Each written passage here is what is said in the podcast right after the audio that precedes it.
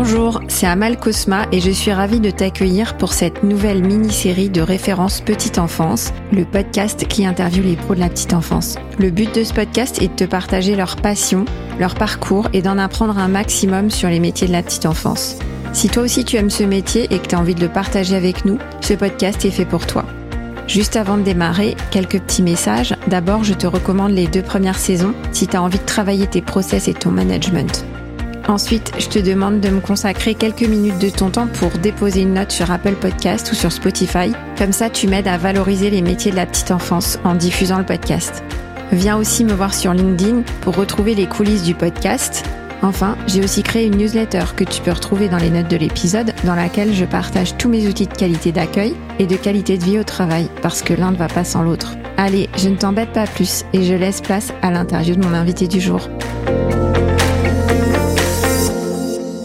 Bonjour à tous et bienvenue dans cette nouvelle mini-série de références petite enfance.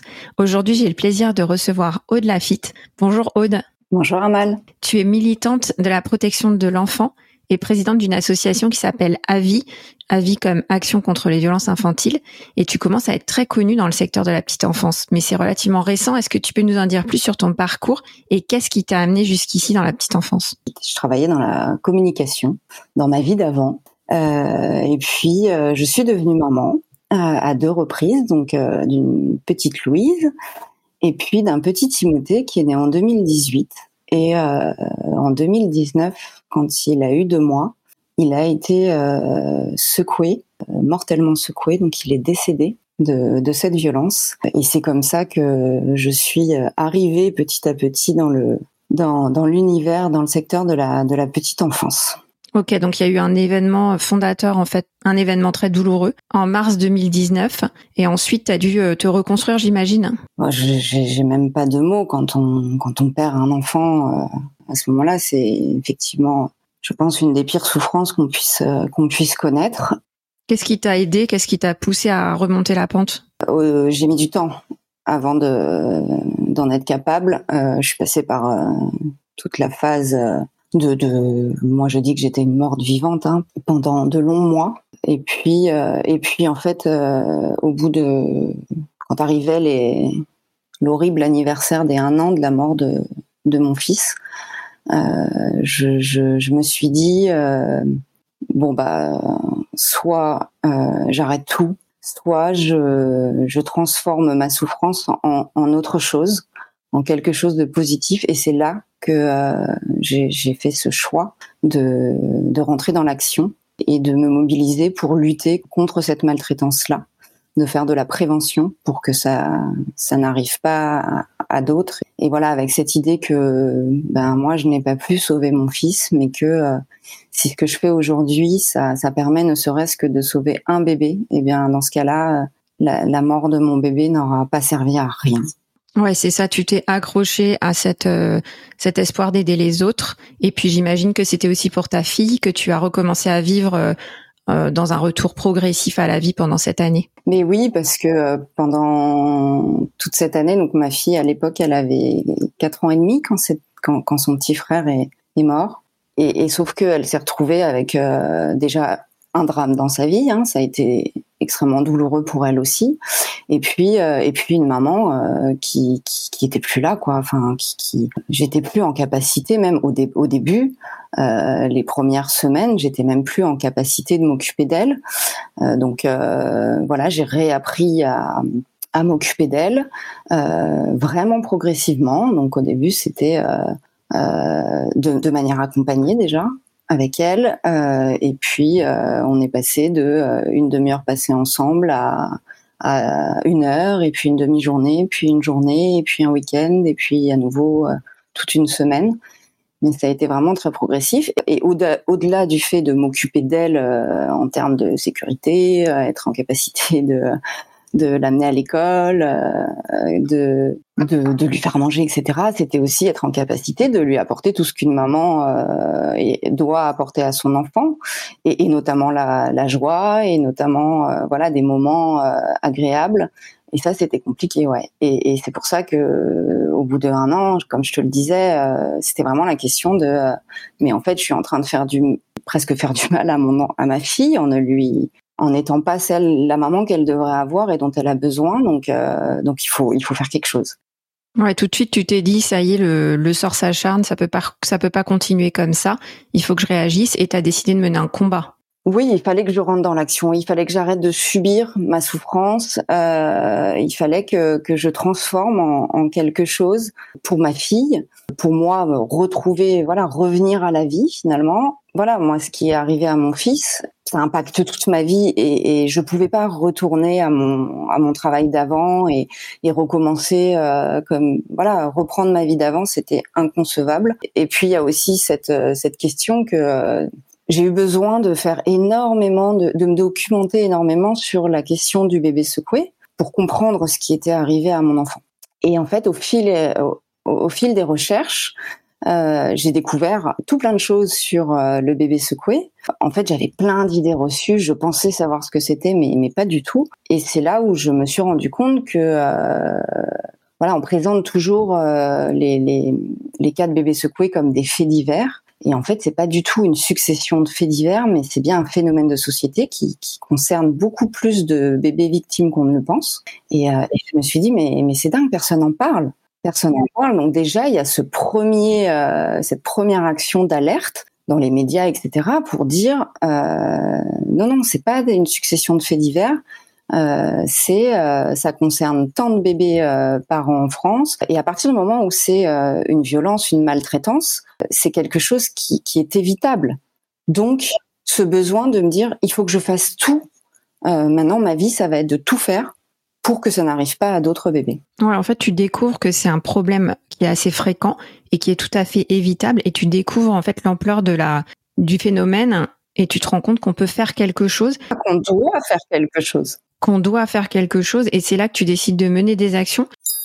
Qu'est-ce que tu as fait concrètement? D'abord, euh, j'ai organisé une marche blanche pour les un an de la mort de mon fils. Ça, c'était début 2020 Exactement, juste avant le confinement. Donc, c'était euh, évidemment un hommage pour mon fils, mais pas que. En fait, j'ai voulu le, voilà, le, le remettre dans, dans, cette perspective, euh, prendre un peu de hauteur et, euh, et rendre hommage à toutes les petites victimes de cette violence symboliquement, j'avais fait euh, le trajet depuis euh, là où ça s'est passé, là où il a été secoué, jusqu'au cimetière, donc son dernier voyage en gros, sans rentrer dans le cimetière évidemment. Hein. euh, mais c'était donc dans ma ville pour l'idée que, que, j'en avais, c'était de qu'on soit nombreux avec des, des, pan des, pancartes. On avait des pancartes, on avait des roses blanches, on avait des ballons blancs et, euh, et, de pouvoir euh, voilà être visible par les habitants de ma ville pour pouvoir engager le, la conversation et, et pouvoir justement ben, alerter sur le fait que les bébés secoués, c'est plus d'un bébé par jour qui est secoué en France. C'est euh, 500 bébés qui sont diagnostiqués en France chaque année. Voilà, c'est quelque chose de beaucoup plus important que ce que que ce qu'on pense. On pense toujours que c'est voilà, un cas terrible comme ça qui arrive, euh, mais qui est finalement euh, très peu fréquent, et eh bien, et eh ben non, ben non, ça arrive tous les jours.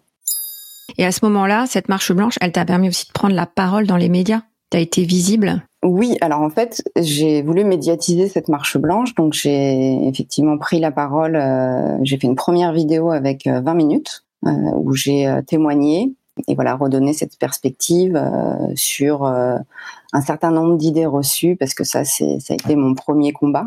Euh, et donc de pouvoir parler du nombre de bébés secoués, des auteurs de qui sont ceux qui, qui secouent les bébés, euh, de, du taux de mortalité aussi et, et de, des, des séquelles, euh, donc du nombre de bébés qui, qui, qui va en mourir de cette violence, ceux qui vont survivre mais avec des séquelles euh, qui vont garder pour euh, la vie entière. Et ça a tout de suite fait écho parce qu'ensuite tu es passé au maternel et il y a même Adrien Taquet qui s'est saisi de, de ton témoignage, qui était ministre à l'époque. Oui, il était secrétaire d'État en charge de, de l'enfance.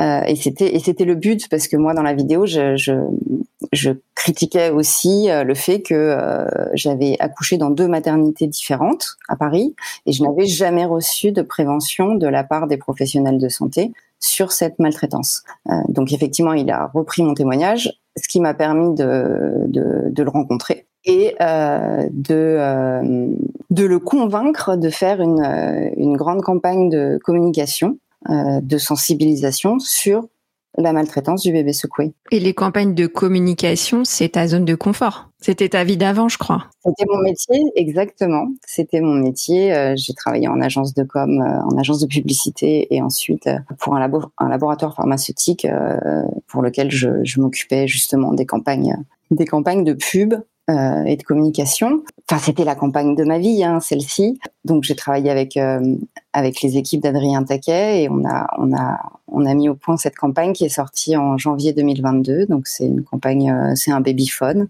On, ne voit pas un bébé en, train d'être secoué, mais on entend via le babyphone comme si on était une petite souris et on assiste impuissant à, ce drame qui est en train de se jouer. Donc, et, cette campagne, elle a pour but vraiment de de rappeler que, que c'est une maltraitance et ensuite de rappeler les chiffres.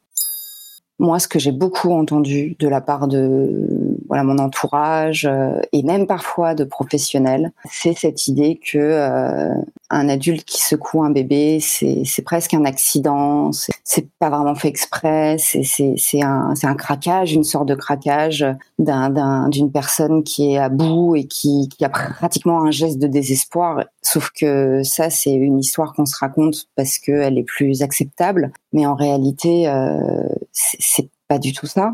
Et en tant que maman de victime, c'était insupportable pour moi d'entendre régulièrement euh, ces, ces propos-là. Donc je reprenais à chaque fois non, euh, c'est pas un accident. Oui, parce que même toi, en tant que maman de victime, t'as pas compris tout de suite ce qui s'était passé. Au départ, tu savais pas ce que c'était. Mais j'avais l'impression de le savoir parce que j'avais entendu euh, euh des choses dans les médias sur des cas de bébés secoués. Alors moi, j'avais toujours entendu des cas où c'était euh, une assistante maternelle qui secouait un bébé. Donc dans mon idée, euh, cette violence-là, elle ne pouvait pas être faite par un parent. Ça m'était mais inconcevable qu'un parent fasse du mal à son enfant. J'étais un peu dans le monde des bisounours, hein, je le reconnais maintenant, mais mais voilà, pour moi c'était ça. Le bébé secoué, c'était une assistante maternelle qui va faire du mal à un des enfants qu'elle garde. Et, et quand c'est arrivé, quand, quand je quand j'ai été appelée pour euh, retrouver mon fils à l'hôpital, et eh ben je me, suis dit mais non, c'est c'est pas possible que ce soit ça puisque euh, mon fils n'était pas gardé par une assistante maternelle. Donc ça marchait pas, ça collait pas avec ma avec l'idée que j'avais de, de, de cette maltraitance. Et donc, euh, donc oui, il a fallu que, que j'aille, comme je te le disais, me documenter ensuite pour comprendre, parce que je me disais, mais mon fils, c'est l'exception, ça marche pas l'histoire. Pas du tout, c'était pas du tout l'exception. Euh, finalement, c'était euh, c'était quasiment un cas d'école puisque euh, cette maltraitance, elle est à 80%. c'est une maltraitance intrafamiliale et, et, finalement, les, les assistants maternels, elles ne représentent que 20% des auteurs. Et pourtant, ce sont elles qu'on voit souvent dans les médias quand il y a un cas de bébé secoué. Et je me suis dit, mais mince, pourquoi on ne parle pas du bébé secoué par, par son parent Ouais, tu t'es dit, il y a plein d'idées reçues, il faut faire quelque chose. Je crois que tu as réalisé un documentaire qui est passé à la télé et ensuite tu as créé carrément ta propre association de lutte contre les violences infantiles. C'est ça. Donc euh, il y a un documentaire donc qui s'appelle euh, Bébé secoué la violence inavouable qu'on mettra dans le descriptif de l'épisode qui a été réalisé par Anne Palmowski voilà qui m'a sollicité pour euh, pour réfléchir au documentaire et, et on l'a vraiment euh, vraiment conçu comme un véritable outil de prévention. Donc ça part de l'histoire de trois mamans d'enfants euh, qui ont été mortellement secoués. Et puis c'est ponctué de discours d'experts comme ça qui viennent déconstruire toutes les idées reçues qu'on a sur cette violence. Euh, il a été diffusé en janvier 2023 donc sur Public Sénat et maintenant il est disponible euh, sur sur YouTube. Et puis euh, en février de 2023, donc c'est tout récent, avec d'autres personnes, euh, on a créé euh, AVI, donc Action contre les violences infantiles, pour lutter contre les violences faites aux tout petits, donc aux 0-3 ans, et, et, défendre euh, ses intérêts parce que euh, parce que le 0-3 ans c'est c'est pas un enfant comme les autres, il est encore plus vulnérable complètement dépendant de, de l'adulte euh, qui, qui s'occupe de lui. Sa survie en dépend. Et sauf que euh, c'est un peu le grand oublié euh, des, des, campagnes de, de, protection de l'enfance. Voilà, quand il y a des, des campagnes de protection de l'enfance, on parle beaucoup de de formation à l'école, euh, du rôle de l'école, euh, du rôle protecteur et, du rôle de repérage de l'école. Sauf que les 0-3 ans, ils sont pas encore à l'école. Et comme les violences se font essentiellement à l'intérieur de la famille, eh ben, il n'y a personne pour pour justement les, le protéger, ce tout petit, quand il subit des violences à la maison. Donc on s'est dit voilà, il y a un manque, il faut qu'on crée euh, une action et une, association pardon et qu'on et qu'on mette en place des actions pour le protéger ce tout petit. Ouais, la création de l'association Avis, c'est vraiment une nouvelle aventure qui commence. Oui. et il y a vraiment de, de l'écho. Elle a été euh, beaucoup relayée. Je pense que ça va marcher. Je te félicite vraiment pour ton action. J'espère, j'espère. Je... On fait tout pour en tout cas. Ouais. Avant de passer à l'épisode 2, dans lequel on va rentrer plus en détail dans la définition du bébé secoué, est-ce que tu as un message pour les parents qui sont confrontés à cette situation? Euh, bah, À tous les parents, je voudrais dire euh, de, de se faire confiance déjà. Et, et, si jamais ils sentent que leur enfant euh, qu'il n'est pas comme d'habitude et qu'ils ont un doute euh, sur ce qu'il a pu euh, voilà vivre euh, en étant euh, gardé par quelqu'un, vraiment se faire confiance et, et, et faire ce qu'il faut, aller à l'hôpital, etc. Même si on, on, on, leur dit que leur enfant va bien et que ce sont tes parents trop inquiets, si vous sentez qu'il y a quelque chose de, pas habituel, ne, ne, lâchez pas parce que malheureusement il y a beaucoup trop euh, de, de, manque de repérage, euh, des situations de, de, maltraitance sur les tout petits.